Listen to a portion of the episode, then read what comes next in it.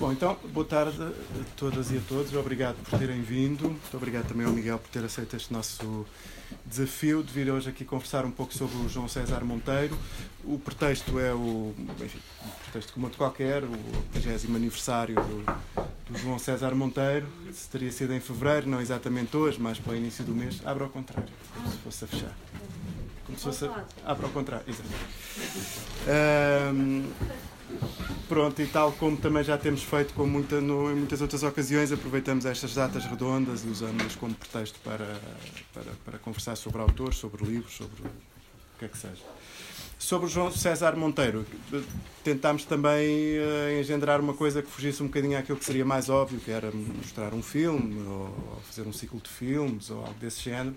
Uh, não porque, porque os filmes não valham a pena, antes pelo contrário, mas porque que esse é o tipo de coisas que habitualmente se faz e mesmo também a propósito deste aniversário redondo, também tem havido várias coisas desse género por aí. E, portanto, pareceu-nos mais interessante uh, conversar sobre uh, a obra escrita do João César Monteiro. Uma parte, evidentemente, dessa obra escrita são os guiões dos filmes, portanto, também se relaciona com os filmes, mas outra parte não, serão outras coisas, poemas, críticas, ensaios, críticas de filmes, etc. É? Um, a Letra Livre tem estado a publicar a, a, obra escrita em vários, em vários volumes, saíram até agora três. O primeiro, aliás, já está, já está esgotado, mas o 2 e o 3 estão disponíveis e haverá, não sei, penso que são cinco no total. Também vir a ser seis, porque coisas que estavam planeadas para o segundo que, passa, que foram passando para foram passadas para o terceiro porque ficava demasiado pois, pois. E, portanto, pronto, no fundo era isso, era procurar uh, conversar sobre, um, sobre o João César Monteiro a partir da sua, da sua obra escrita, ou seja, do, do, seu, do João César Monteiro enquanto autor de texto, não, é? não, não apenas, ou não só, ou não tanto como, como realizador de cinema. E convidámos o Miguel, pronto, e faríamos isto assim do método habitual, o Miguel fazia assim uma primeira intervenção e depois conversamos. Será um texto lido entrecortado, cabeça levantada, uh, para já, coisas. E depois espero uma conversa e o texto, no fundo, serve como uh, conjunto de propostas, uh, de linhas de interpretação.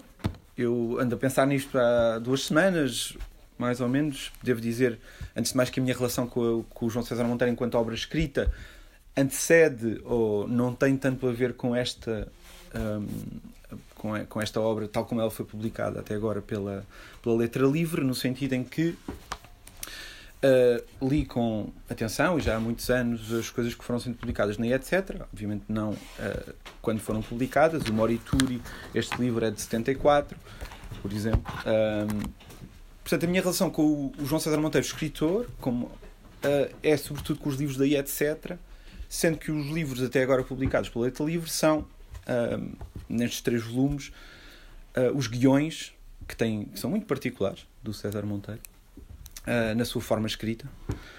guiões ou planificações, como ele chama às vezes. Um, dito isto, eu eventualmente, e essa será uma primeira, um primeiro desafio para a conversa, até que ponto é que, tendo aceitado um, o convite de, de, de, falar sobre a obra escrita como alguma coisa que é autónoma, de alguma maneira, do, uh, da obra dele enquanto realizador, até que ponto é que nós conseguimos fazer esse divórcio? Até que ponto é que conseguimos arredar, de alguma maneira, o João César Monteiro realizador, figura, personagem, etc., da, daquilo que está escrito? Ou se queremos? Pronto, então, não há dúvida de que estamos aqui. Diz-se no início do passado e o presente, do Manuel de Oliveira, ou do Senhor Manuel de Oliveira, diria o João César Monteiro nesse texto. Não há dúvida de que estamos aqui, cita o João César Monteiro, na crítica que a propósito desse filme escreveu, acrescentando depois, ele, César Monteiro, aqui onde? Indubitavelmente num filme. Não há dúvida de que estamos aqui, aqui onde? Indubitavelmente num filme.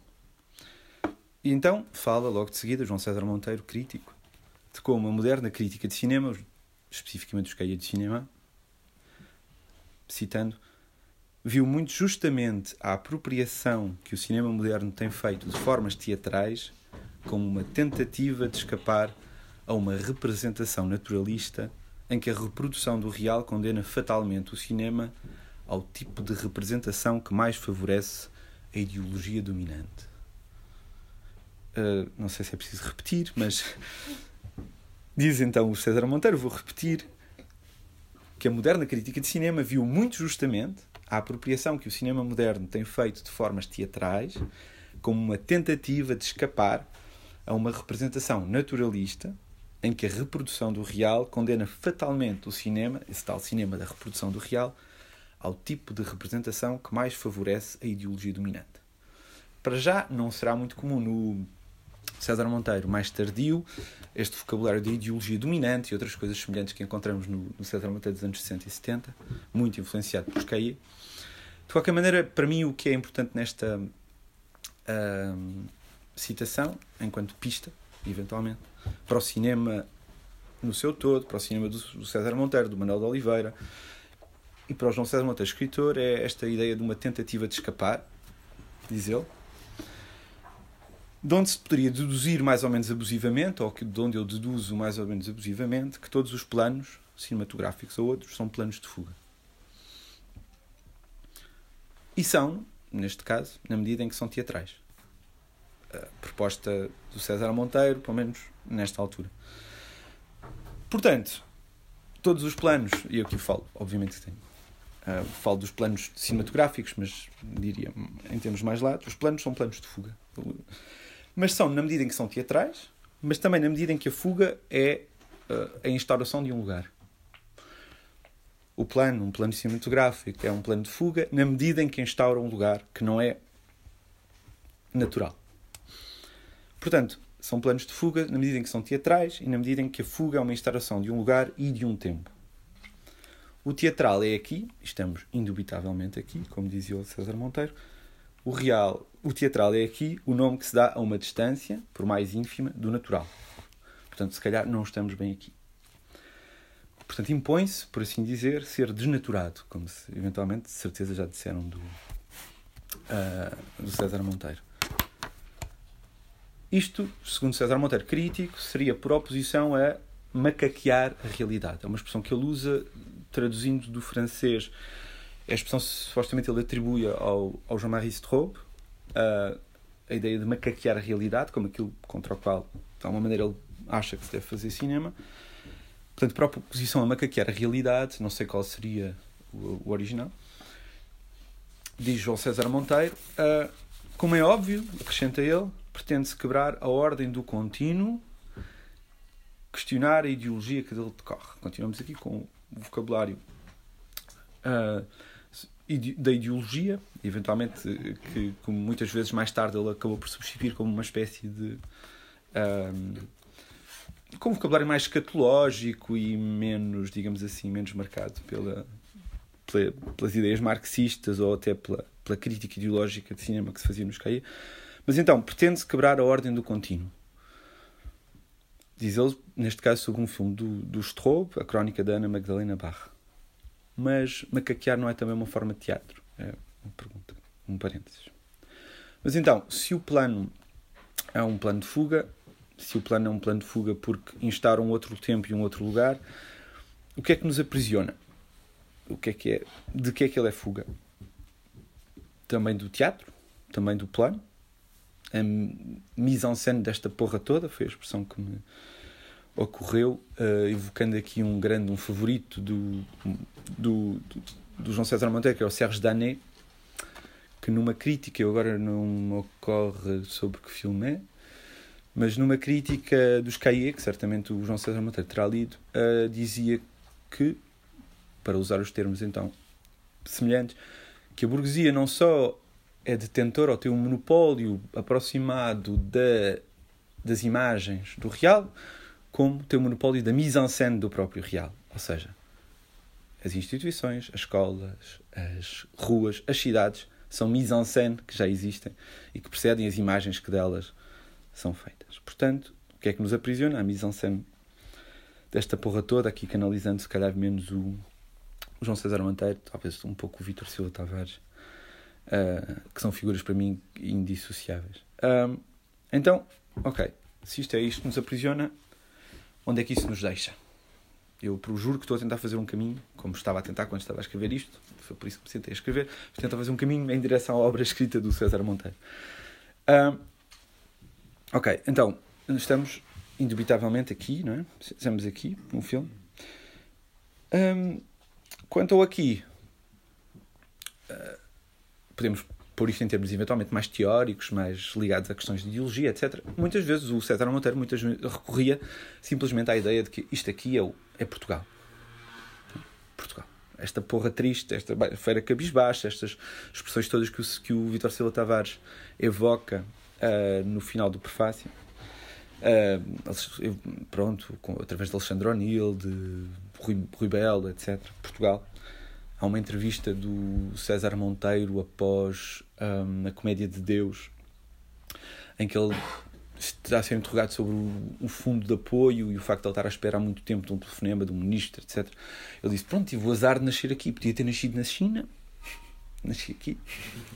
Uh, aqui aqui e neste tempo. E isto é, eu volto a insistir aqui, né? comecei com aqui estamos nós, aqui o que é que é aqui é um filme, pronto, aqui neste tempo. É, na outra entrevista a propósito do Branca de Neve, eles dizem, dizem que estamos em democracia, estamos nisto, estamos naquilo, e quem sou eu para dizer que não estamos?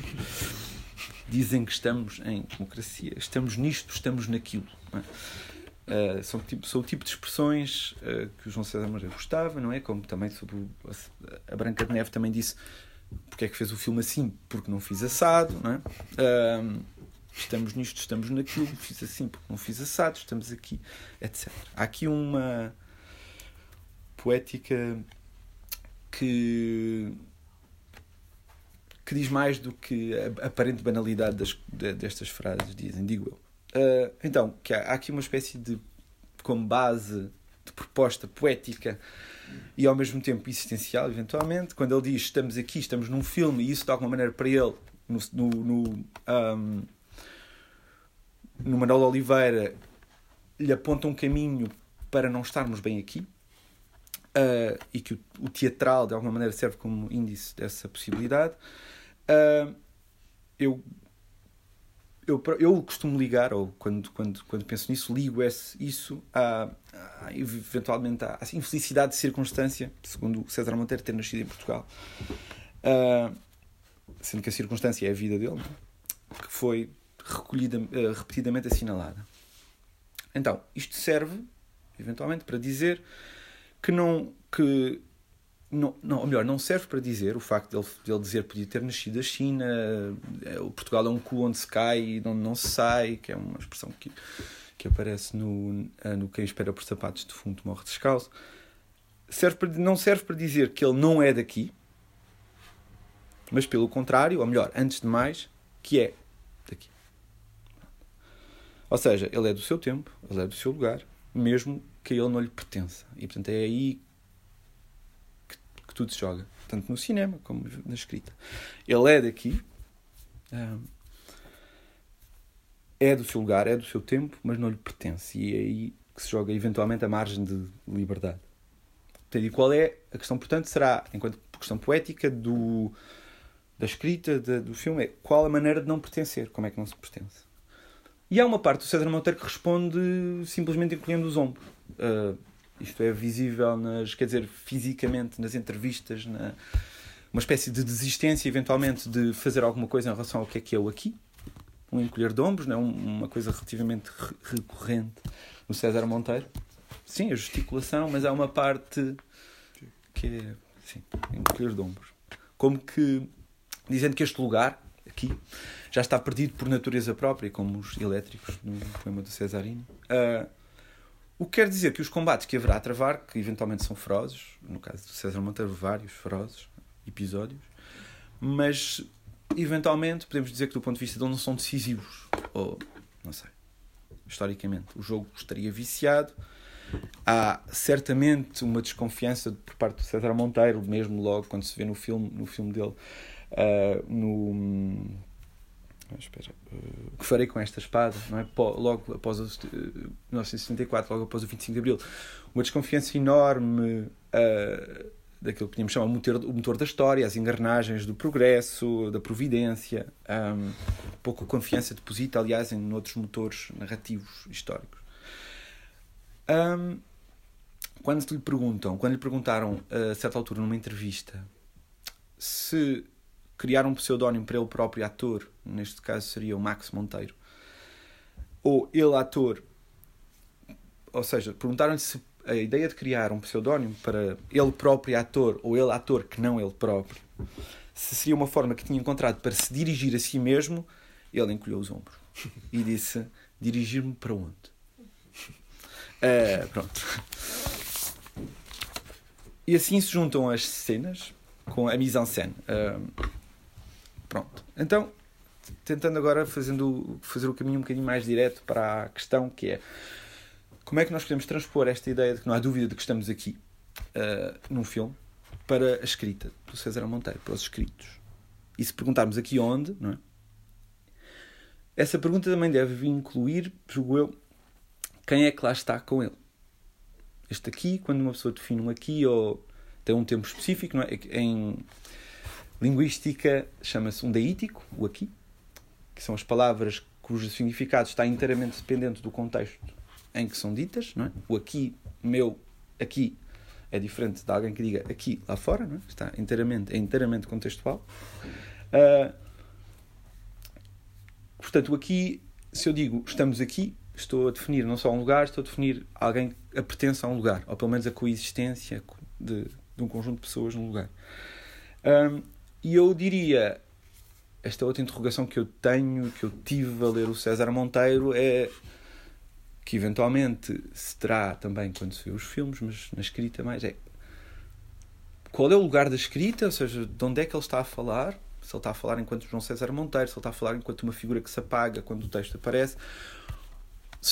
Muitos dos textos da obra escrita, e esta é a primeira coisa que se deve dizer, são não só guiões, no caso daqueles que foram publicados pela Letra Livre, mas são textos circunstanciais, de crítica, são diários, têm géneros que de alguma maneira inscrevem logo à partida, antes do próprio texto, inscrevem a figura do João César Monteiro enquanto autor no próprio, dentro do próprio texto.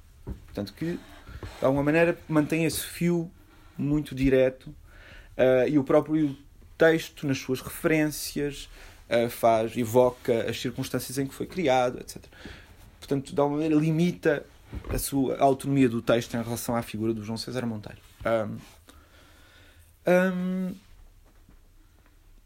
mas a questão em ti é: no, se no cinema não terei respondido exatamente como é que se foge, qual é que é esta fuga que o César Monteiro propõe, a não ser assim em termos muito vagos, com a teatralidade, a questão é: e, e na escrita, como é que se foge? Se é que se tenta fugir.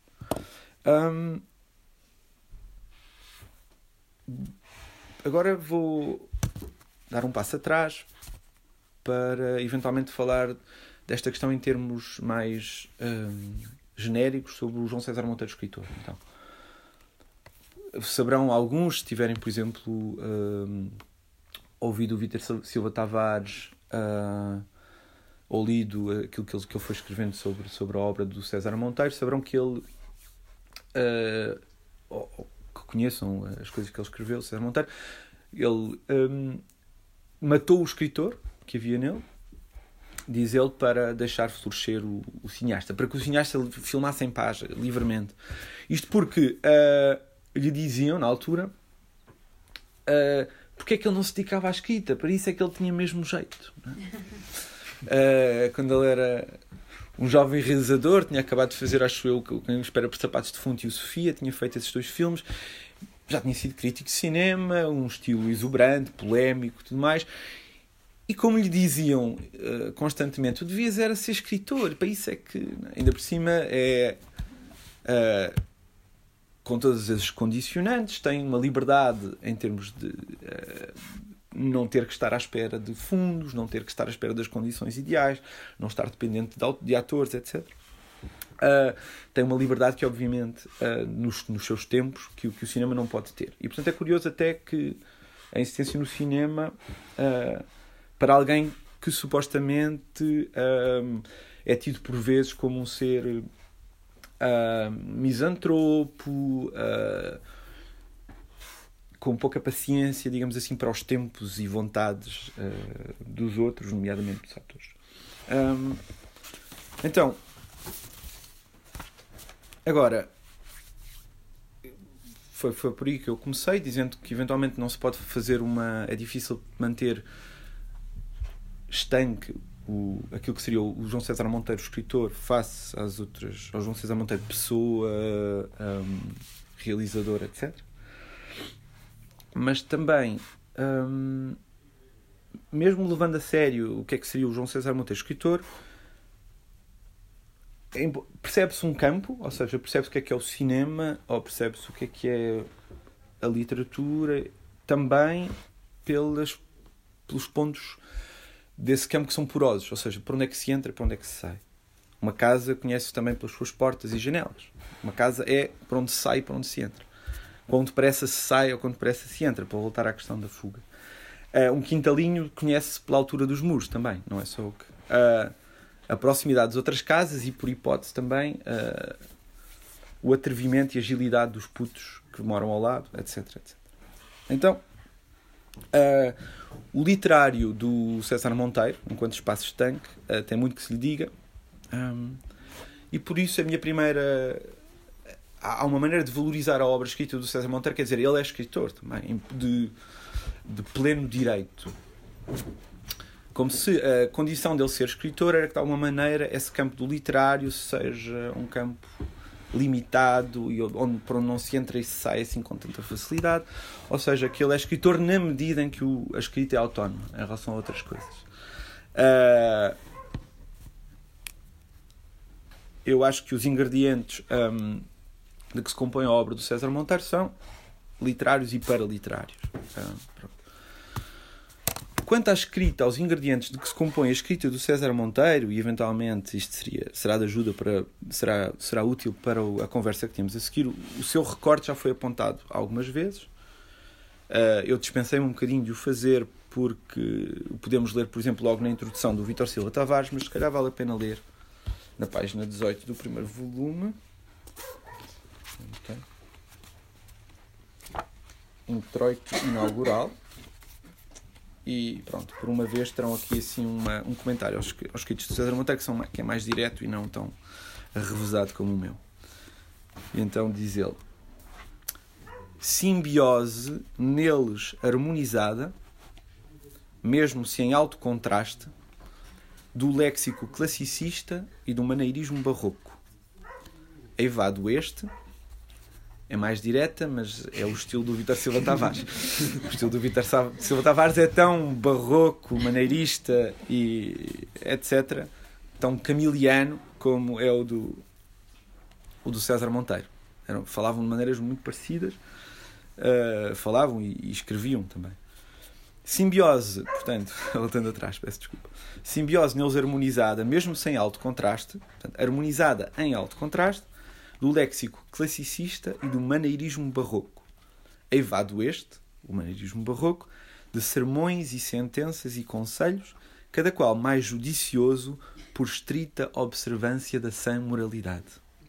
Portanto, simbiose entre isto e as bujardas picarescas de jeito surrealista, diz Boeta, até pelo recurso ao sal grosso e ao picante das falas populares, os escritos de César, portanto, uh, apresentam-se de tal forma serzidos e com tão apurada consciência estética que se autonomizam, no caso dos guiões, de serem julgados como meros suportes das narrativas cinematográficas, antes valendo todos como textos literários que assim se quiseram produzidos. Isto é indubitavelmente verdade. Em primeiro lugar, tem aqui, eventualmente, umas dicas para, se quiser conversar sobre isto, sobre o que é que é isto classicismo, maneirismo, literatura picaresca, as bujardas e o picante das falas populares, etc. São tudo elementos muito presentes na, na, no César Monteiro. Podemos ficar por aqui, isto já é muito, não é? Podemos glosá-lo, glosar o Vitor Tavares em, em conversa, já ficávamos bem servidos. Mas a questão é, para mim, para não estar, no fundo, a repisar isto, é o que é que quer dizer esta simbiose de alto contraste, uh, o, particular recorte ou os desdobramentos que, o, que, que, o texto, que os textos do César Monteiro têm, a figura dele tem nas suas várias uh, versões, o que é que isto nos diz sobre de onde é que o César Monteiro fala, onde ficamos nós, não é? Qual é este aqui de onde ele fala, mas onde é que ele nos deixa a nós? Uh, por mais libertário que o César Monteiro seja, por mais andarilho, pícaro, desordeiro, uh, rebelde, todos os uh, as várias declinações desta ideia do César Monteiro como ser livre e avesso a, a, ao conformismo, a liberdade, qualquer que ela seja, nunca será sempre, nunca será só matéria de eliminação de fronteiras, ou seja, de eliminar as fronteiras, pelo menos para já. Portanto, a liberdade do César Monteiro não é, definitivamente, nem na escrita nem no cinema, não é do campo aberto, não é de eliminação de, de obstáculos. Não é porque não pode ser, diria eu, mas não é sequer. Não estou sequer a ver o que seria isso, uma liberdade absoluta em campo aberto, mas também não me cheira que seria o que ele. que é o que ele quer. Ou seja, aquilo que a liberdade para o César Monteiro tem de erotismo, por exemplo, é uma liberdade que é teatral, nesta, nesta maneira, que é uma fuga, e portanto, de certa maneira, uma ultrapassagem das fronteiras, mas essa fuga é sempre a instauração de um lugar, e o lugar é o lugar do ritual. Se há coisa que une a obra do César Monteiro, eventualmente dos primeiros dois filmes de uma maneira um bocadinho mais, menos óbvia, mas é esta ideia de que há, há outro mundo, mas fica dentro deste. Citação do Eloire e ele existe e aparece dentro deste na medida em que nós conseguimos instaurar um tempo diferente e um espaço diferente através de rituais que nós conseguimos, digamos assim, recortar a realidade, começando alguma coisa onde nada começou, senão, eh, ou seja, no real, digamos assim, naquilo que é o ramo-ramo do real, nada, nada parou, nada, tudo continua na mesma. Uh, mas de alguma maneira, através do, da instauração de um ritual, conseguimos operar um, um, qualquer corte que nos permita ocupar outro tempo e outro espaço e inventar outras possibilidades. Diz o Vítor Silva Tavares: Não será de todo descabido ver-se nas palavras do César, o César escritor, como que um teatro assumidamente literário do que no cinema dele já há. Um teatro assumidamente literário do que no cinema dele já há. É uma frase um pouco. do que no cinema dele já há. Uh... É há quem diga, ele escreve como quem filma e filma como quem escreve. Eu, a minha questão então agora é esta: é o que é que seria no plano, num plano literário, no plano da escrita, o equivalente ao plano? Porque se vocês têm, eu, eu não consigo ainda olhar, eventualmente por falta de prática, para o César Monteiro escritor sem, sem pensar, sem evocar os filmes. E, portanto, se eu quiser ir buscar, por exemplo, duas uh, dois planos que são artes poéticas, que de alguma maneira definem a, a forma como o César Monteiro recomeça um tempo ou instaura um novo lugar. Há duas coisas que são muito. Hum, há um em particular que é o da refeição e os planos repetidos que não só existem só na refeição, ela será o lugar maior ou mais óbvio, uh, em que o plano é uh, quase sempre fixo, muitas vezes de lado e tudo o que acontece no plano acontece dentro dele. Tudo o que acontece no plano, ou seja, o César Monteiro tem uma vertente, uma costela, uma, uma bossa uh, baziniana do, do André Bazin, um grande crítico de cinema. Uh, eu tinha escrito umas coisas sobre isso. Uh, o César Monteiro tem uma bossa baziniana. Eu tinha. Bom, uh, dizia, dizia o Vitor Silva Tavares, aliás, que ele era um primitivo neste sentido, no sentido em que é um cinema, o cinema dito primitivo é o cinema antes, no fundo, da descoberta de uma certa gramática de encadeamento de ações, não é? Que é o cinema, a descoberta do Griffith e depois uh, consolidada mais tarde no cinema de Hollywood. Portanto, o, prim, o cinema primitivo é o cinema antes dessa gramática do encadeamento das ações da, do contínuo, não é? de encontrar o contínuo do real, e em que assenta muitas vezes no plano muito mais do que na montagem. Naquilo que acontece dentro de um plano muito mais do que acontece entre planos. Um, e o César Monteiro, portanto, a questão para Bazin, para o André Bazin, que, que tem esta frase célebre que é montagem interdit, uh, montagem proibida, uh, em que basicamente diz quando há duas coisas que podem coexistir num plano, elas não devem ser filmadas em dois. Portanto, elas devem coexistir dentro de um plano, elas devem coabitar o plano, uh, sempre que possível. E isto era uma espécie de moral do plano, que é se, se, se está a filmar um caçador e um tigre, eles devem estar juntos até para que o real, de alguma maneira, para que eles se possam tocar dentro do plano. É batota, não é? Traduzindo de alguma maneira, é batota se filmar plano contra plano. Portanto, a questão é que não cindir o ecrã, não partir um plano no outro, mas filmar dentro do plano a cisão. Não romper a continuidade, mas fazer na continuidade sair, sobressair aquilo que o Dané chamou, parafraseando Bazin, uma ruptura no tapete rolante da presença. Dentro do plano, criar uma ruptura no tapete rolante da presença. Ah, esta frase do Dané é maravilhosa. Ah, para citar ao mesmo tempo o Dané e o então, o que voltamos tanto estamos aqui outra vez na questão do recorte. Uh, como é que se recorta, como é que se começa outro tempo, como é que se começa outro, outro outra coisa. Como é que alguma coisa começa.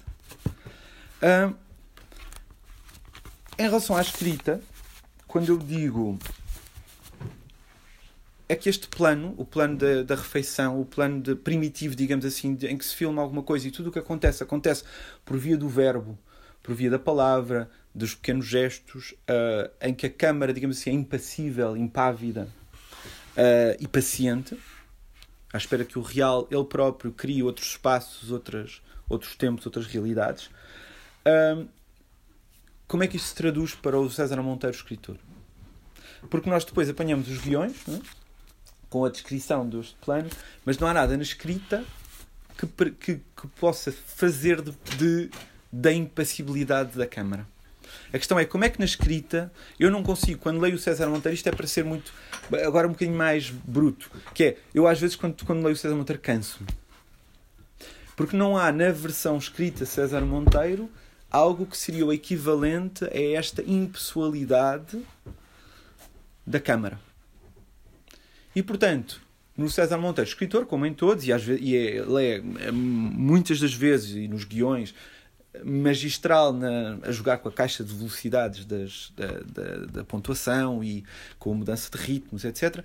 Mas há também no César Monteiro, precisamente por via desta do picante da, do fraseado popular, por via da fixação com os sufixos, uh, passando, uh, por via da constante uh, citação de, de idiomas, e um conjunto de outras intrusões constantes naquilo que seria uma voz uh, mais neutra ou uma voz do próprio autor. Portanto, é, é, é um texto que se deixa que, é também muito poroso e que se deixa facilmente contaminar por memórias auditivas de frases que se ouviram, de peças que se viram, de referências mais ou menos cultas. Uh, não há no César Monteiro escritor não é possível eventualmente haver um espaço que seria o espaço do plano, uma espécie de neutralidade de base dentro da qual alguma coisa acontece. Esta espécie de impassibilidade uh, dentro da qual existe a ruptura.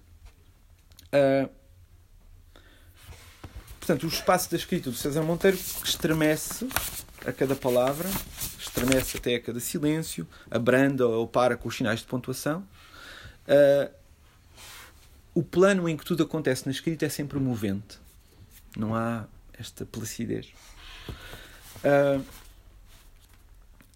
mas, ao mesmo tempo, havendo esta diferença, há claramente no César Monteiro, escritor, uma tentativa também de fugir.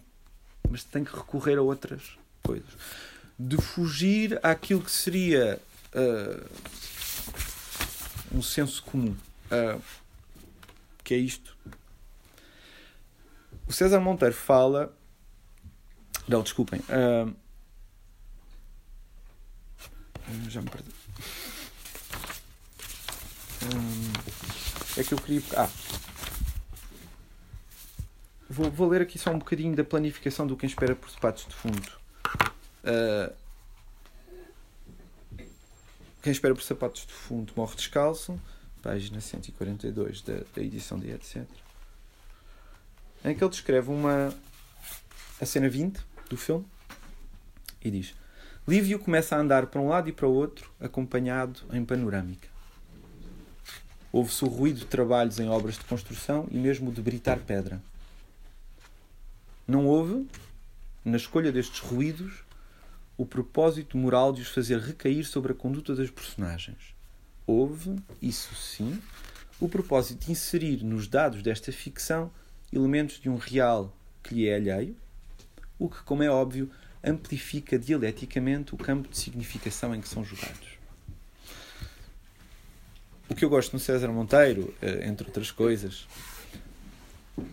é, como outros, acho eu, grandes escritores, uh, estou a pensar no, no Beckett, uh, o Borges de maneira um bocadinho diferente, mas há, há uma espécie de delírio, por vezes, não, não será necessariamente aqui o caso, mas aqui está na, na margem, que é, há por vezes, mesmo nos delírios, uma, uma polidez na gramática, uma, um tal encadeamento de de orações subordinadas, de elementos de ligação que são aparentemente lógicos, que faz com que o delírio esteja sempre contido. E isto volta a ser, de alguma maneira, uma poética que tem a ver com de que maneira é que se faz. Não houve na escolha destes ruídos o propósito moral de os fazer recair sobre a conduta das personagens, ou seja, enquanto comentário de alguma maneira. Não é? Houve-se, nesta cena, o britar de pedra, o ruído de trabalhos em obras de construção. Não houve o propósito moral de os fazer recair sobre a conduta das personagens, houve sim o propósito de inserir nos dados da ficção elementos de um real que lhe é alheio, o que, como é óbvio, amplifica dialeticamente o campo de significação em que são jogados. Portanto, aqui estamos a fazer o caminho contrário, que é, se por um lado, no, no, naquela, naquela, naquela leitura que ele faz do, do Manuel de Oliveira, o facto de haver teatro amplifica o campo de significação do real, transforma, abre possibilidades. Na ficção, o ruído das obras e outras coisas que tais amplificam dialeticamente o campo da ficção por serem uma intrusão nele. Pronto. É esta heterogeneidade do meio fílmico que agora aqui transferido para a escrita e eu, eh, isto, leiam, por exemplo, este, este hum, a planificação, ele chama-lhe, é absolutamente magnífica na forma como, ao mesmo tempo, conta, portanto, isso é feito a posteriori, a partir dos diálogos do filme, mas vai contando não só o que está a passar-se no filme, os diálogos uh, citados em discurso direto, com comentários sobre como é que correu o, o filme, como deviam ter sido ou não uh, feitos, como, uh, vou-vos dar um exemplo, salvo erro, eh, cena 9. Salvo erro, 1 minuto e 25 segundos de música que deveria funcionar sobre a imagem negra, mas que na realidade funciona sobre um reles e desgostante cinzento esgoto. Ouvida a música, pode quem quiser entrar no filme propriamente dito. Portanto, é uma descrição cheia de à parte, o à parte é outra vez uma figura teatral, com uh, uh, facadas, por exemplo, no. Um, no António Pedro Vasconcelos, a quem ele pediu, porque estava não sei onde, para, para filmar algumas cenas. Uh, vou, vou ler aqui no 44. Antes de mais, portanto, 40, cena 44. Antes de mais, é conveniente esclarecer que este plano foi, a meu pedido, filmado pelo Sr. António Pedro Vasconcelos, atendendo a que farto do filme me deslocara, no entretanto, para a Itália em viagem nupcial. Ao Sr. Vasconcelos foram deixadas todas as indicações julgadas úteis para a boa execução do plano, tarefa de que ele se encarregou escrupulosamente, segundo creio, e pela qual lhe estou muito grato. Bem feia ação seria, pois, eu vir agora queixar-me do trabalho generosamente despendido por um colega em proveito de um filme meu, mas lá que o enquadramento é uma boa merda, é isso é. Então, então eu tenho que gramar aquelas verticais todas abauladas, sem ficar rosto de cólera. E quem é que o mandou, seu fantasista, pôr o senhor da senhora que está na cama a ler os cahiers do cinema? Não vê que isso desvia a atenção do movimento obsessivo do plano? Era preferível ter posto o homem a brincar com a pila. Pronto. Portanto, isto é o guião, não é a planificação do filme, e que está. Uh, que não só uh, que é de facto um texto que é ao mesmo tempo autónomo e brilhante na sua, na, na, sua, na sua escrita, mas que é também, obviamente, está em constante ligação com, um, com o que se passa fora, com nós sabermos que é o António Pedro Vasconcelos, com um conjunto de outras coisas. Um, não, não, se calhar, eventualmente, não, não, não respondia à questão qual é que é o espaço então que se abre na escrita. E, eventualmente, a primeira coisa que se, uma das coisas que se pode dizer, uma resposta possível, é que, é que, em primeiro lugar, a escrita não precisa de ter esse espaço da mesma maneira.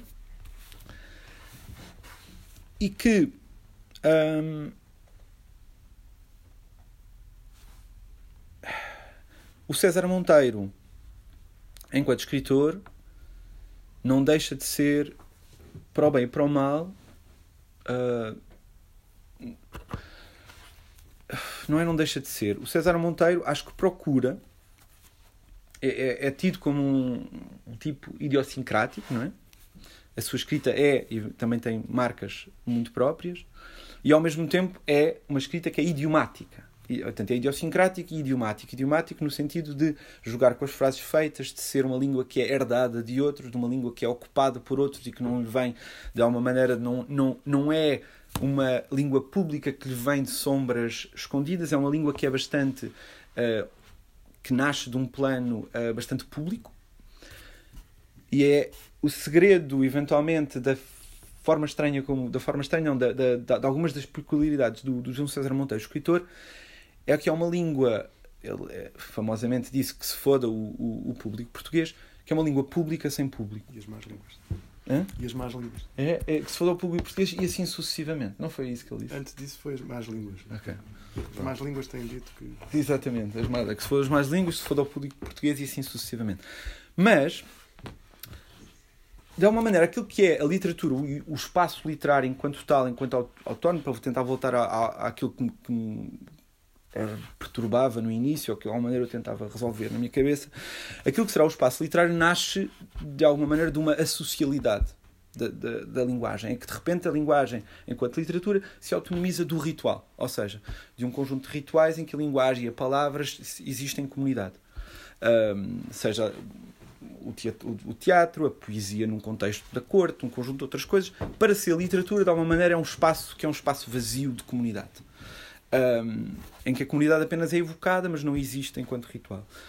E o César Monteiro, julgo que enquanto escritor, uh, está, vai evocando um conjunto de figuras de uma língua, que é uma língua ainda muito pública, mas ao mesmo tempo, e é eventualmente o paradoxo mais interessante nele, que é uma língua muito pública, habitada por, precisamente, formas de linguagem que são herdadas de, de sítios, de lugares cheios de ritual, do teatro, do desde as mais pequenas coisas, como, como por exemplo começar um parágrafo de uma crítica literária a dizer meus senhores, né? estas pequenas marcas que são eventualmente de oralidade, para mim, a, a, a, montante desta mera questão estilística de que, de que o César Monteiro escreve como quem fala, há aqui qualquer coisa que é alguém que escreve a partir de um conjunto de dados, de, de, de, de frases feitas, de, por exemplo, de uma insistência num, nos adjetivos surgirem antes dos, uh, dos, dos, um, dos, substantivos, que é uma coisa que, não sei se vocês reparam, imediatamente evoca o déjà, não é o déjà vu, mas é o déjà entendu ou déjà vu, é que é, a partir do momento em que um, dois, dois adjetivos, uh, o, o destino, o derradeiro destino, por, dizer, por oposição a dizer o, o destino derradeiro, se eu digo o derradeiro destino, soa como citação. Esta coisa que a língua portuguesa tem quando se coloca o, o adjetivo antes do substantivo é que imediatamente lhe dá uma espécie de distanciamento em relação a algo que seria uma expressão espontânea. O, o César Monteiro faz isso constantemente, a língua está constantemente a ser cheia de camadas e densidades de é uma espécie de herança de um conjunto de linguagens rituais, de contextos rituais, de contextos de convivialidade, mas que de alguma maneira estão ausentes ao mesmo tempo. E, uh, portanto, há uma impessoalidade da escrita do César Monteiro, uh, mas que é uma impessoalidade que recusa de alguma maneira o literário enquanto lugar vazio. Um, ao mesmo tempo que não encontra comunidade, acho eu ou eventualmente encontra pequenos bocados de comunidade que são muito parecidos com as pequenas comunidades que nós vemos nos filmes dele uh, que são comunidades de ódios dele contra o Vasconcelos, dele, de, de, afinidades entre ele e o Luís Miguel Sintra, de um conjunto de. São pequenas comunidades que são pequenas possibilidades de espaços uh, existirem que não aqueles que são simplesmente do senso, do senso comum. Uh, e pronto, e neste sentido, se calhar, só terminando, não sei se tenho uma, uma, uma coisa muito mais elaborada do que isso em relação a, a, este último comentário, é que eventualmente isso é isso que faz dele um cineasta e um escritor católico. Uh, por oposição ao protestante, que é, é uma coisa entre mim e Deus, não é? É uma linguagem que pode ser privada, que não tem que ser comunicada, que não, que não é uma linguagem do ritual. Aquilo que é, e, e o César Monteiro, o, o Vitor diz que se ele é católico ou materialista, venha ao diabo e opte.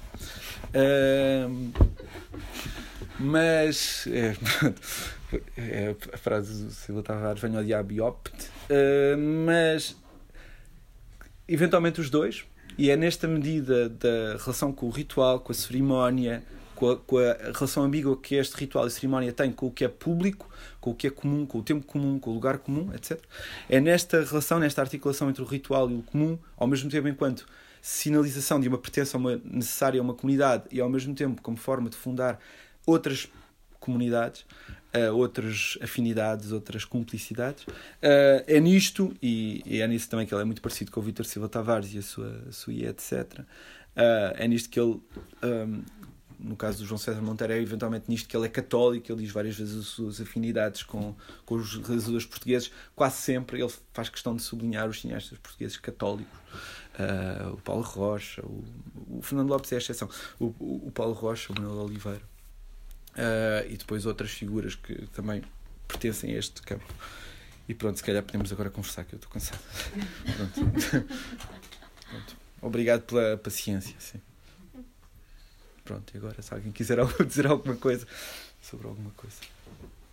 Se não, podemos fazer aqui close reading de um. Eu, eu ponho-me aqui a ler coisas do Sérgio Monteiro. Sim. Eh, os textos não, não são todos guiões, são cartas Até aqui.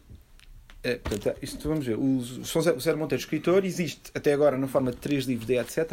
Eu não encontrei o meu outro, que é o de Bassan da JW. Aqui são uh, críticas cinematográficas, Uh, tem uma entrevista, tem uh, os guiões também da Sagrada Família e do, do um, quem, quem, Espera por Sapatos de Fundo.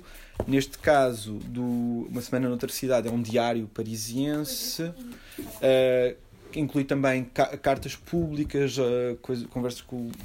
Enfim, referências a, a um filme que seria feito sobre o SAD a filosofia da alcova que não chegou a acontecer, portanto tem tanta planificação, uh, uh, conversas com os atores e coisas que aconteceram em Paris quando ele estava a preparar este filme, uh, questões de financiamento, questões muito práticas, aliás há vários destes textos que são muito circunstanciais e muito práticos. Um, escreve uma carta ao Max Schondorf, que era quem, quem seria o adressista, julgo eu, seria uh, do. o cenógrafo, o cenógrafo, perdão, do, do filme do Sado que não chegou a ir a ser. Uh, ele disse que nunca tinha, nunca, nunca tinha, escreve a certa altura, nunca tinha conhecido um cenógrafo. Está muito curioso o que é que é isso. Um, e portanto são, são textos de vários tipos. Um, só que até agora, desde que a Letra Livre começou a publicar a obra de César Monteiro, esses outros textos estarão, estão relegados para. Era o quarto e o quinto, eu acho que vai ser o quinto e o sexto volume para os livros por vir, e sendo que haverá um sétimo, que eu acho assim uma coisa um bocadinho manhosa, que é. Uh, não, porque o César Monteiro, não sei se vocês todos conhecem a história do corpo submerso. É? O César Monteiro, em 59, portanto, tinha ele 20 anos quando foi publicado, foi escrito antes, escreveu um livro de poesia uh, chamado Corpo Submerso. Eu tenho, eu tenho a versão em PDF que, que, uma amiga me mandou há uns tempos, há uns anos, mas uh, um livro desigual, mas bastante interessante. Ele escreveu com 18 anos. Uh, mas o César Monteiro, imediatamente, portanto, era ele que os tinha, ele mandou, foi edição de autor e ele guardou, portanto, tinha os exemplares todos em casa dele e distribuiu-os a todos, julgava ele. A Luísa Neto Jorge roubou uns quantos. E passou, ficou com um, passou outro ao Vitor Silva Tavares, havia assim uns quantos por aí espalhados. De que o César Monteiro não fazia ideia. Portanto, ele pensava que tinha apagado todos os Pronto, uh, isto mais tarde ele veio a saber que, que, que ela existia e o Vítor Tavares costuma contar, com grande gado costumava, uh, contar a noite em que ele descobriu que o livro existia e que teve uma noite inteira a ler para o Vítor Silva Tavares e os, os, outros convivas num jantareco lá em casa do, Silva Tavares uh, o, o, livro Corpo Submerso e a chorar, a rir, aparentemente, enquanto, enquanto o fazia. Esse livro Corpo Submerso não vai, ser, não vai ser incluído na obra escrita, vai ser uma espécie de extra, mas que vai ser publicado não para ser vendido, mas para ser dado a cúmplices. Ora, o que eu acho uma coisa um bocadinho. Potlatos. É, exatamente.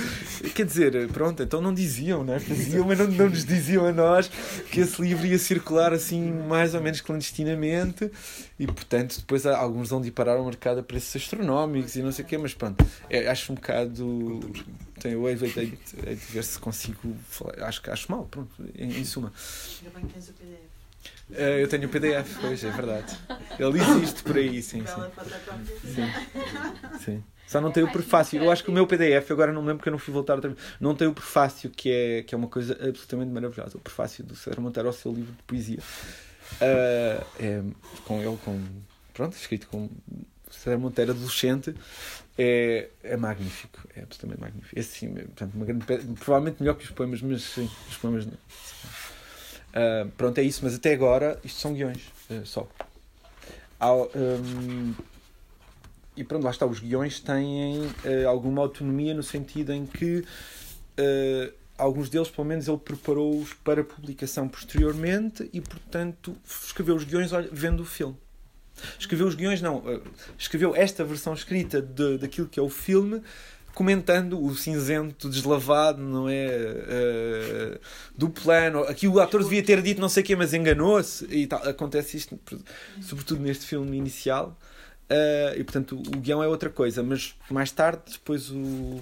São guiões relatórios. Sim, mas alguns já não, uh, os mais tardios já não são. Portanto, eu, eu não posso agora saber ao certo porque esta obra escrita, fora ter folheado e lido não, não conheço tão bem como aquilo que já tinha sido publicado antes, apesar de já ter os dois primeiros. Um, é isso, mas de qualquer maneira são, são preparados para, para serem publicados com maior, mais ou menos comentários. Mas o resto ainda não existe publicamente, não é? Os, uh, fora nas edições de etc., que estão todas escutadas, como é costume. Sim. Pronto, não sei, não sei se. Aqui a pensar. Hum, a questão do, de procurar um equivalente na escrita para, para a ideia de plano. Uhum. Não, não necessariamente no, na escrita do João César Monteiro, mas uhum. na escrita em geral. Uhum. Estava a tentar perceber o que é que, o que, é que podia ser isso, não é? Por aquilo que tu depois foste dizendo, há uma ideia que, que é uma espécie de, de habilidade para utilizar certos artifícios da linguagem. Uhum. É apenas isso? Ou, no dizer, caso do César Monteiro. Não, não eu acho. Não, não, não o que eu acho, geral, o que eu acho é que, é que na, na literatura não há. Ou melhor, podes tentar criar, e eu acho que na poesia tu tens estratégias para o fazer porque tens formas de pausar e de marcar o tempo, e obviamente nos outros também tens, mas é mais difícil. Mas, uh, sei lá, a Joana, por exemplo, escreve com planos, acho eu. Plano. Sim. Ah, Sim, sim, não. Ideia de enquadramento. Sim, não, mas por exemplo, é preciso, para o plano é preciso que haja formas de interrupção, não é? E que de alguma maneira tu tenhas unidades. É? Há, há, autores que escrevem com unidades, não ser. Mas o César Monteiro não o faz necessariamente. Enfim, eh, só se tu pode dizer eventualmente que o Diário Parisiense, que é feito de. Pronto, são entradas de diário, cada diário, cada dia, não é? Dividi cada divisão. Um plano aqui é um, uma unidade espaço-temporal, é? dentro do qual acontecem coisas que é, que é contínuo e dentro, tudo o que acontece acontece sem que lá está sem que se quebre aquilo um, sem que se quebre alguma continuidade uh, sem uma ruptura no tapete rolante da presença. Pronto. Uh, do, na, na, frase do Dané. Uh, pronto no, na escrita o que eu, há duas coisas que eu disse. Primeiro é mais difícil ver um plano desta maneira tão óbvia não é? Depois em segundo lugar portanto querias de alguma maneira não sei se é, se é adequado dizer isto, mas artificialmente, através de uma, de uma de um jogo que é extra a substância daquilo que tu fazes, que é as palavras, não é? Tu tens que o criar de uma maneira que seja que é exterior a essa substância. através de marcas gráficas, através de. é? E daí que, se calhar, é, é ridículo tentar pensar no literário como um campo absolutamente autónomo neste sentido e quando queres criar eh, tempos e ritmos, etc. Isto faz parte daquilo que são os efeitos do, da escrita. Criar tempos e, e formas de, de operar cortes. Ah, mas a segunda coisa que há é, se existe o plano, vamos imaginar que o plano é um bloco, esse bloco nunca consegue ser alguma coisa dentro que é, que é impassível. Não há aquele fundo impassível sobre, dentro do qual acontecem coisas, ou pelo menos eu não consigo ver, não consigo vê-lo da mesma maneira. O que há é que cada palavra que aparece hum, estremece, não é? Dizia eu, ou move-se. É? é difícil que. O que é que será o neutro em cima do qual se escreve, eh, em termos de duração? É mais difícil, para mim. Percebes o que eu quero dizer? Eh, Os, os limites não são tão. Não, não é um corte, não é tão. Mas, mas ainda há uma relação que eu acho que para mim define o plano de coisas exteriores ao plano que tu só conheces pela influência que tem nas coisas que estão dentro do plano. uhum, sim. O Fora de. E, e, se, e, se, e se não houver esse jogo de influências, tu nu- nunca tens acesso ao que está fora do plano. Portanto, tem que haver alguma coisa de limite na- também na literatura. Dá aquele exemplo, do, aquele exemplo das máquinas das obras. Uhum. Era isso? É, ou seja, que acontece fora do plano, mas aparentemente ele próprio dizia que não, não tinha absolutamente nada a ver com. Hum. Não era isso? Não, não, ele diz que não era um comentário. Ou seja, aquele podia lá estar de propósito como eh, um comentário específico às, à, Ao que estava visível. ao que estava a acontecer no plano. Não, aparece mais como uma espécie de fidelidade a um real, face ao qual em cima do qual se constrói a ficção e sem a qual a ficção não, se- não, não é nada. Ou, ou perde, perde. eh, e isso claramente é uma coisa do César Monteiro, que é esta. É por isso que ele diz que ele é basiniano nesta coisa de ser contra a montagem, neste sentido. Há uma fidelidade dele àquilo que acontece dentro do plano de inusitado, de, daquilo que, que simplesmente acontece. Ahm, que lá está, é uma se quiseres, uma categoria, uma, uma possibilidade que o cinema tem. ah, que, que a literatura não tem neste sentido, não é? Temos que criar cada coisa que aparece, não podes deixar que alguma coisa surja, ou se ela surgir, tu tens que, tens que registar. Ah, e portanto, nesse sentido, não tens esta hum, terceira pessoa ah, impessoal, não é? Que, a- que a câmara em si é, ev- eventualmente. Ah, obviamente que tem umas escolhas, um enquadramento tudo mais. Sim, pois não sei se a tua pergunta era em relação ao fora de campo, não é? Como é que isto. Não, era bem uma pergunta. Pergunta não, porque comentário, eu, sim. Intuitivamente, acho que o texto tem, tem plano. Uhum. Claro que tem uma gramática muito diferente do plano visual. Não é tanto uma questão de enquadramento, Uhum. mas, mas eh, para mim tem plano in- nesta dinâmica de que há coisas dentro e há, coi há claramente coisas Uhum. dentro de- de- das regras daquele texto e há coisas fora. Uhum. Há coisas que tu não conheces. Portanto, há logo uma ideia de limite, que não é tão claro como o retângulo do plano, claro, mas Uhum. que está lá. Porque se há coisas dentro e coisas fora, há Uhum. a fronteira. E tu só, só tens acesso às coisas de fora se elas tiverem algum tipo de impacto nas coisas de dentro. E para mim isto é um mecanismo do plano cinematográfico também. Sim, eh, pronto, voltando ao, ao Dani, há, há uma coisa no cinema que é. eh, Ele diz a certa altura, aliás, sobre, sobre o António Reis, que o César Monteiro gostava muito, eh, sobre o Trás dos Montes, eh, há um pequeno artigo que ele escreve e a certa altura o, o Dané eh, aproveita para fazer considerações mais gerais sobre o cinema. E ele diz: quando no cinema alguém sai do plano, quando volta, portanto, quando sai de cena, sai da visão da câmara, não temos garantia nenhuma de que é a mesma pessoa. Ah, sim. E este é o princípio do cinema de terror. Yeah. Tu nunca podes ter certeza.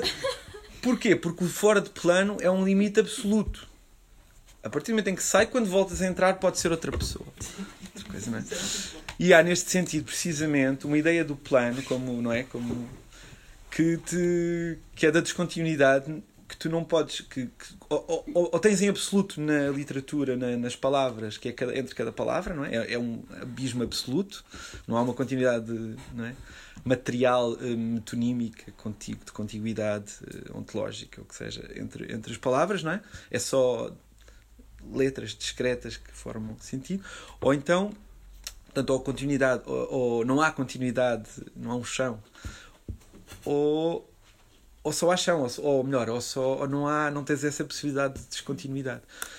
E pronto, isto se calhar afasta-se muito do que é que é o César Monteiro enquanto escritor. Eu, eu, eu acabei por me prender para, para, para o vosso mal, eventualmente, para o vosso. Um, eh, ao tentar perceber quando comecei a fazer perguntas sobre César Monteiro escritor, fui parar a sítios que não eram sobre ele, eram mais sobre a escrita, em, termos mais gerais, mas porque eu achei, porque havia coisas que são tão fortes e tão marcantes para mim na poética do César Monteiro, realizador, que eu de alguma maneira estava a tentar ver na escrita e não conseguia. Não é? Formas, esta, lá está, esta forma de fuga e ao mesmo tempo de ser habitado por um conjunto de, de, de rituais e como é que isso se passa para o e eu acho que há uma parte consciente. Eu, se calhar, vocês não se importam, eu vou ler a primeira entrada do, do Diário Parisiense porque, é, porque pode servir para desempacotar aqui. Uh, tem todas estas características. Chegada a Paris à hora prevista. Apanho um táxi em Orly e peço ao motorista que me conduza até à Rue de Trois Bornes, cita no 11e. Está uma temperatura tolerável, o calor não é excessivo e o tráfego é fluido. Não há razão nenhuma para que não possa engordar. Foi repentinamente que decidi tirar uma semana de férias. Vacâncias do pé para a mão, sem ser havido nem achado. Por vezes, nos filmes, faço destas. A minha cabeça explode. Oh tio, oh tio! Para, numa pressa, ir apanhar outra, por acaso a mesma, já serena. Outra vez. Por vezes, nos filmes, faço destas. A minha cabeça explode. Oh tio, oh tio! Parece que uma vez mais estamos a ver a gestualidade do César Monteiro. Por vezes, a minha cabeça explode para numa pressa ir apanhar outra, por acaso a mesma, já serena. É? Antes disso, são uns vagos planos, uma geografia hipotética, Israel ou, dada a proximidade, talvez Madrid. A primeira incursão implicava um curso metódico e intensivo do hebraico, sem descurar luzernas de aramaico. A segunda, para ser franco, flutuava entre o Quixote e outras tantas gregarias. Tudo muito seco e sem veleidades balneares. Ao sabor do ir, do ir por ir, que é sempre o melhor modo de ficar no sentido de estar ou permanecer. Campos de Castela, ocorrem-me em revista, imagens de Machado e de Orson Welles, Falstaff, Sir John, perdido num pueblo, Ninhures, em Catalânia Azares. Isto aqui, portanto, temos de repente imagens, não é? Dom Quixote, Campos de Castela, Machado, Orson Welles, Falstaff, Sir John, perdido num pueblo, o braço do Carlos queimado como uma colina. Verificação. Isto está pior para os derviches. As artes da adivinhação foram entregues ao Raban. E depois, citação. A mis soledades boi, peço desculpa pelo meu castelhano muito mal. De mis soledades vengo, porque para andar comigo me bastam mis pensamentos. Um intrometido este Lope da Vega. Vá-se lá saber porquê. Não te convoquei, Dom Cárpio. Apanhaste-me surpresa. Não haja dúvida, elas surgem de onde menos se espera. Por isto e por aquilo, Paris sempre me pareceu bem, desde menino. Melhor a ida. Rastignac não é para aqui chamado, isto é, cheguei tão irremediavelmente atrasado que o único usufruto interessante é a usura de mim, de mim, de mim próprio. O resto é um miserável jogar humano. A lupa não vale um peido de lupanar. Playtime, uma semana noutra cidade, etc, etc, etc. Portanto, aqui aparece o Rastignac, que é do, uma personagem do Balzac, do Père Goriot, Uh, acho eu. É? Ou. Não, não, é o Périgord Rio. Será? Talvez. Agora não me lembro. É o estágio do Balzac, um romance que eu já li, mas agora. Uh, aparece Lope de Vega, aparece. Portanto, aparecem estas referências. É um, são, são três parágrafos muito carregados de referências, mas também tem logo o tio, o tio a certa altura, tem. Um, às vezes faço destas. Às vezes faço destas. Isto está pior para derviches. Tem, tem um conjunto tão uh, heterogéneo e ao mesmo tempo uma. que é uma maneira. E, e ele próprio parece dizer: este Lope da Vega é um intrometido. Vá-se lá saber porque é que ele me apareceu, não é? E portanto, há em primeiro lugar aqui uma espécie de dever documental de registar aquilo que te aparece. E portanto é este lado impessoal que é tu registas aquilo que são as evocações, porque a língua não é tua. A língua é uma coisa já existia antes de ti, que tu vieste morar num sítio que já estava. Mas ao mesmo tempo, tu és o ponto de encontro singular, não é? E repetível de alguma maneira destas referências. É? Ele é, o, é um veículo de. Uh, portanto, Depois, há outras coisas particulares que têm a ver com o César Monteiro, que é, neste diário em particular, está uma temperatura tolerável, o calor não é excessivo, não há razão para que não possa engordar. Em primeiro lugar, é a presença do corpo. E isto, para quem leia isto ou quem já leu, não, não sei se lembram que depois uh, há um, dia, um diário bastante escatológico, mas ao mesmo tempo relativamente seco, da, das várias cagadelas matinais que ele vai fazendo uh, e de, da sua consistência ou da sua. uh, para além dos 5 cêntimos matinais, dos 5 cêntimos, que ele, uh, os 5 cêntimos que ele vai apanhando por todo o lado em Paris. Por alguma razão está sempre a encontrar moedas de 5 cêntimos. Mas pronto, há. Há uma coisa particular que é está uma temperatura tolerável, o calor não é excessivo, e isto é uma poética específica que é é uma coisa que parece uma, um descritivo. Está uma temperatura tolerável. Mas dizer está uma temperatura tolerável é uma maneira de inscrever muito especificamente um determinado tipo de sujeito nesta frase. Que é alguém para quem é importante o conforto, Uh, alguém em relação ao qual o texto se remete constantemente, que é alguém que tolera certas coisas ou não, que quer conforto, que tem um, que tem um corpo, não é? E um corpo que tem uma certa medida uh, justa em relação ao que quer ou que não quer o calor não é excessivo e o, o texto. Hum, é óbvio que se o César Monteiro não existisse enquanto personagem, nós chegasse a este texto sem autor, não é? Nós continuámos a projetar esta figura, não é? E imaginávamos como alguém que não César Monteiro, mas como um sujeito com todas estas características. E portanto, a questão aqui a decidir, ou de alguma maneira a pensar, é até que ponto, é, que, persona, que persona é esta, que lugar é este onde ele, onde ele escreve este, estes diários e até que ponto queremos ou não separar do César Monteiro a uh, figura, uh, o que é que ganhamos com, com essa. Não é preciso, quer dizer, não é preciso ir ao Barthes e à morte do autor para perceber que os textos têm ou não. Uh, têm, pronto, têm mecanismos próprios que, que, que, que, se distanciam do, do lugar de onde são enunciados, do lugar de onde vêm, e eu, eu pergunto-me o que é que ele está a fazer aqui enquanto literatura e não enquanto João César Monteiro. O que é que este texto está aqui a fazer o que é que te está a dizer em relação ao lugar de onde vem.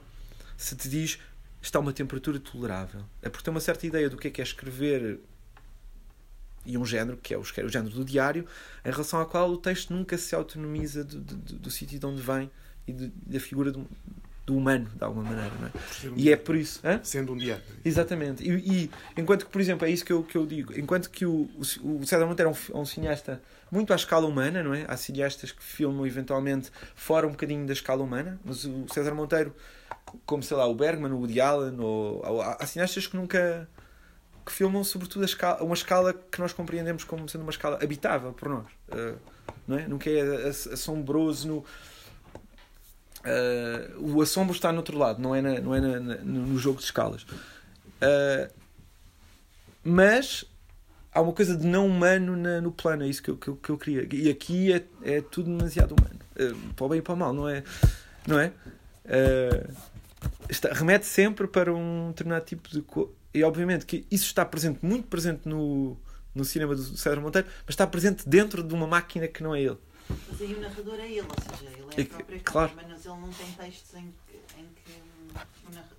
Pronto, não seja em primeira pessoa. Sei lá, eh, não. Eh, quer dizer, tem aqui o Diário Íntimo de João de Deus. Começa, as cuecas da filha da Dona Assunção desapareceram da guarda da roupa. É a primeira entrada. Pronto, já é mais impessoal. Dois, esqueço-me sempre de comprar um vaso para plantar uns pezinhos de salsa. É o segundo. E por aí fora. São, são, são duas páginas, é uma coisa, pronto. Uh, maravilhosa também este, este pequeno texto. Uh, lá está, eles deixaram, acho eu, não é o melhor, porque há os textos dele para são muito bons e os textos, ou seja, literariamente, uh, mesmo os guiões, quase como poemas, cada fala, na colaboração que ele, que ele tem com a Maria Velho da Costa. E lá está, há uma. Nessa fase da colaboração com a Maria Velho da Costa, portanto, pós 25 de Abril, traz os montes também, não é? Veredas, Silvestre e aí há uma ligação ao imaginário popular, às cantigas, que constantemente interrompem, ou de que. Uh, que é, por um lado, são formas de interrupção do, do narrativo, ou são formas de existir literariamente fora da narrativa e cinematograficamente, não é? é um tempo do ritual, do, da repetição, da, do eco longínquo de uma coisa que já existia antes de ti. Que não... Uh, e são também formas de inventar um mundo, ou seja, quando tu filmas alguém a contar uma história, tu sabes é, é a nossa versão não é, portuguesa de ficção científica. A nossa versão portuguesa de ficção científica que aparece no pós-25 de Abril é atrás dos montes e umas pessoas a contar histórias não é? e viajar no tempo porque alguém. Porque, é, pronto. É, a viagem no tempo que foi feita entre os montes nos anos de, entre 74 e, 70, e 78 era uma maneira de viajar no tempo, não é? é está, a nossa, nossa ficção científica era, era ir para trás dos montes, que era outro lugar, outro tempo, uh, e, e ouvir pessoas sentadas num sítio a contar histórias. Um, e o César Monteiro, não é? Que ficou alguma coisa disso mesmo no César Monteiro, escritor, uh, que é essa coisa do ritual de de repente ser uma maneira de transportar. Uh, e eu acho que essa parte, por mais quando aparece no, no, na escrita, não aparece da mesma maneira, para mim. Uh, não há. Sim. Eu acho que isso pode ter a ver com, por exemplo, quando nós vimos o, vai e vem, em que há hum. situações que temos as velhinhas todas a conversar e até a parte de eles cantarem, não sei o quê, eu acho que isso tem a ver com o facto de ser impossível uh, pôr isso num texto sem ser, pelo menos se calhar, uhum. eu nunca li nada dele, mas sem ser uh, do ponto de vista dele. Uhum. Ou seja, porque no filme nós temos a possibilidade de olhar mais para o que ele está a fazer. Ou... Uhum. Pronto, acho que tem um Sim. a ver com isso. Sim, é, é, é isso, é como é que tu encontras uma figura e, e não tem que ser, o César Monteiro não tem que ser o escritor que é que, é, não tem que ser enquanto escritor o que é enquanto realizador, não é?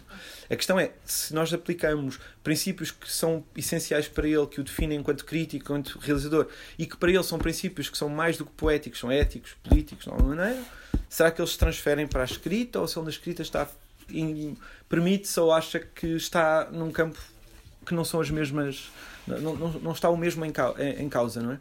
Uh, não precisa deixar entrar o real desta mesma maneira que ele acha que no, no cinema é importante, não precisa. É outra coisa completamente diferente ou não? É, a pergunta era basicamente esta, que eu tentava, tentei responder, se ou perguntar, eventualmente, de maneira um bocado uh, mais uh, repolhuda do que, do que teria que ser. Mas. repolhuda. Pronto, é, um, é com mais folhos, pronto, para, estar do universo do César Monteiro, com mais folhos do que era uh, indispensável. E, e, pronto, é isso, é, é difícil. Há, há, uma, para além destas cenas de refeições do César Monteiro, há para mim uma. Na, na, na Recordações da Casa Amarela, há um plano, uma cena uh, magnífica que é. Eu julgo que, agora, em termos de enredo, eu julgo que é quando morre a Mimi. Uh, quando ou quando uh, o chulo, o proxeneta dela vai preso. Bom, há, acho que é na sequência disto em que o César Monteiro, portanto, o João de Deus, uh, é filmado na rua, assim mais ou menos de cima, uh, contrapicado, e o, e o César Monteiro, portanto, o João, o João de Deus, aparece no plano e estão as vizinhas todas a conversar, antes dele aparecer. Estão a conversar sobre o que aconteceu, há uma criança aos colos de, um, de, um, de uma mulher, elas estão, estão, estão a conversar. A, a dona ai, Violeta, a dona Violeta, a dona da pensão, é, está a fazer um grande discurso. É uma cena teatral, eh, não é de comunidade, precisamente. É uma cena em que há ali uma espécie de teatro comunitário. Aliás, o, o resto, quando falava de teatro, dava como exemplo maior do que, do que aquele queria dos, dos seus uh, atores. É que, que fosse um pouco como as pessoas que na rua estão a contar um acidente a que assistiram, não é? Elas não têm que ser para contar uma cena, eles não têm que ser, como o teatro naturalista propõe, eles não têm que ser o condutor. É? Para contarem um, um acidente que, a que assistiram, não é? Portanto, são e não são ao mesmo tempo a, a pessoa, e isso nunca, nunca nos faz confusão que eles não sejam a pessoa que estão a ser quando estão a, a, a relatar o, o, acontecimento ou a fazer o teatro desse acontecimento. Não estão a macaquear a realidade, não é? estão a fazer o teatro de, da realidade o César Monteiro. Portanto, há ali uma espécie de teatro comunitário de rua improvisado, não é? Uh, e o César Monteiro passa e ele uh, vai olhando e elas estão, as, as mulheres, são mulheres só, julgo eu, estão todas muito estáticas, embora falem muito e ela gesticula a uh, Violeta, mas não, não, não se mexe do sítio. E o João César Monteiro passa, vem do, de fora do, do campo, de fora de campo, entra e vai observando, anda assim um bocadinho à volta da, da mulher que tem uma criança ao colo, brinca um bocadinho com ela, pega, não sei se é uma carica, e dá um chute na, na carica que faz um barulho. E ele anda ali à volta como se fosse um intruso naquela cena, não é? Aquela é uma cena de Lisboeta uh, realista. E ele é uma figura que ao mesmo tempo visita, que está, que está naquele mundo, mas que tem uma distância. Não é, não é exatamente irónica, mas é. Ele sai de campo e elas não reparam bem nele. É quase como se ele não existisse e ele também. Ele está é como um viajante no tempo também, de alguma maneira, uh, aqui no espaço, que, que, que, passa por ali. E isso também para mim é uma coisa. Que, como, é que, como é que se replica isto? no, na, escrita. Não, não, tem que, não tem que se fazer, não é? A questão é quando as pessoas dizem ele era, enquanto escritor, o que ele era como realizador, o que é que isto quer dizer?